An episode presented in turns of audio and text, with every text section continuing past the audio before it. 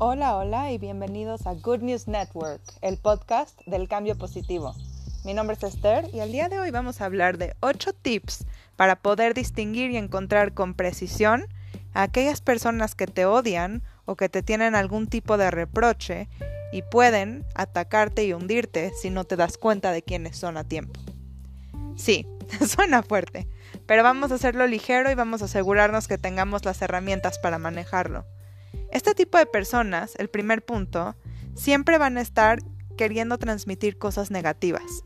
Nunca los escucharás hablar de cosas buenas. De hecho, siempre van a, vas a acabar como con una emoción bastante baja, te vas a sentir mal.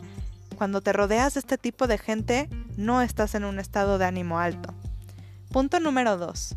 Esta gente siempre te va a criticar todo el tiempo. Pero cuidado, esa crítica a veces no es directa. De hecho, puede ser tan encubierta que uno parece que se le está halagando cuando en realidad se le está buscando hundir. Un ejemplo de esto es gente que te dice cosas bonitas como, ¡ay, vaya! ¡Qué bonito es tu trabajo! Sí, sí, se ve que le echas ganas. Pero muchas ganas, ¿verdad? Seguro que trabajas duro.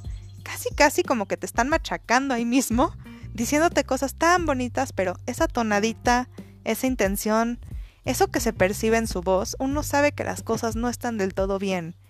Y cuando te das cuenta de eso, ves que en realidad te están buscando criticar para que tú mismo dudes de tus habilidades y dudes de la capacidad que tienes de lograr cosas.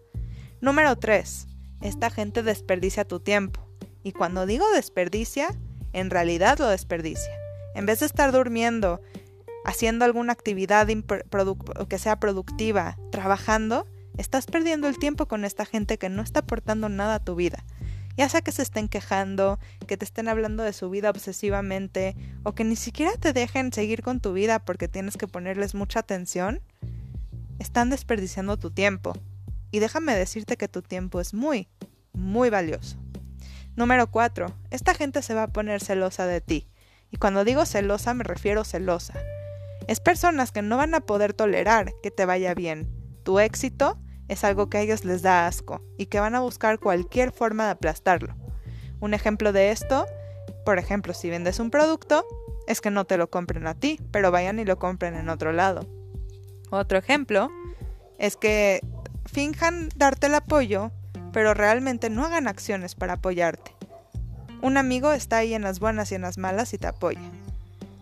Punto número 5. Esta gente siempre se victimiza. Siempre. Todo es una desgracia, todo es lo que les está pasando a ellos, cómo la gente los trata, lo malo que es la vida y dura que es la vida con ellos. No caigas en el engaño.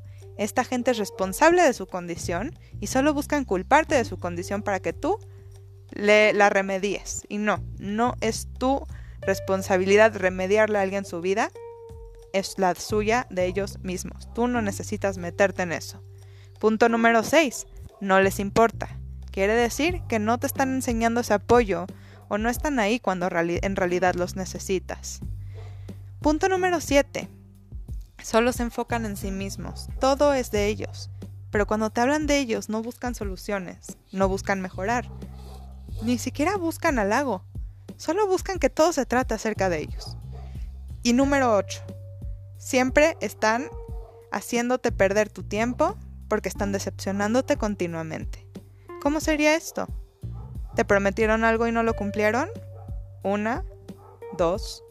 ¿Tres veces? Constantemente te están decepcionando.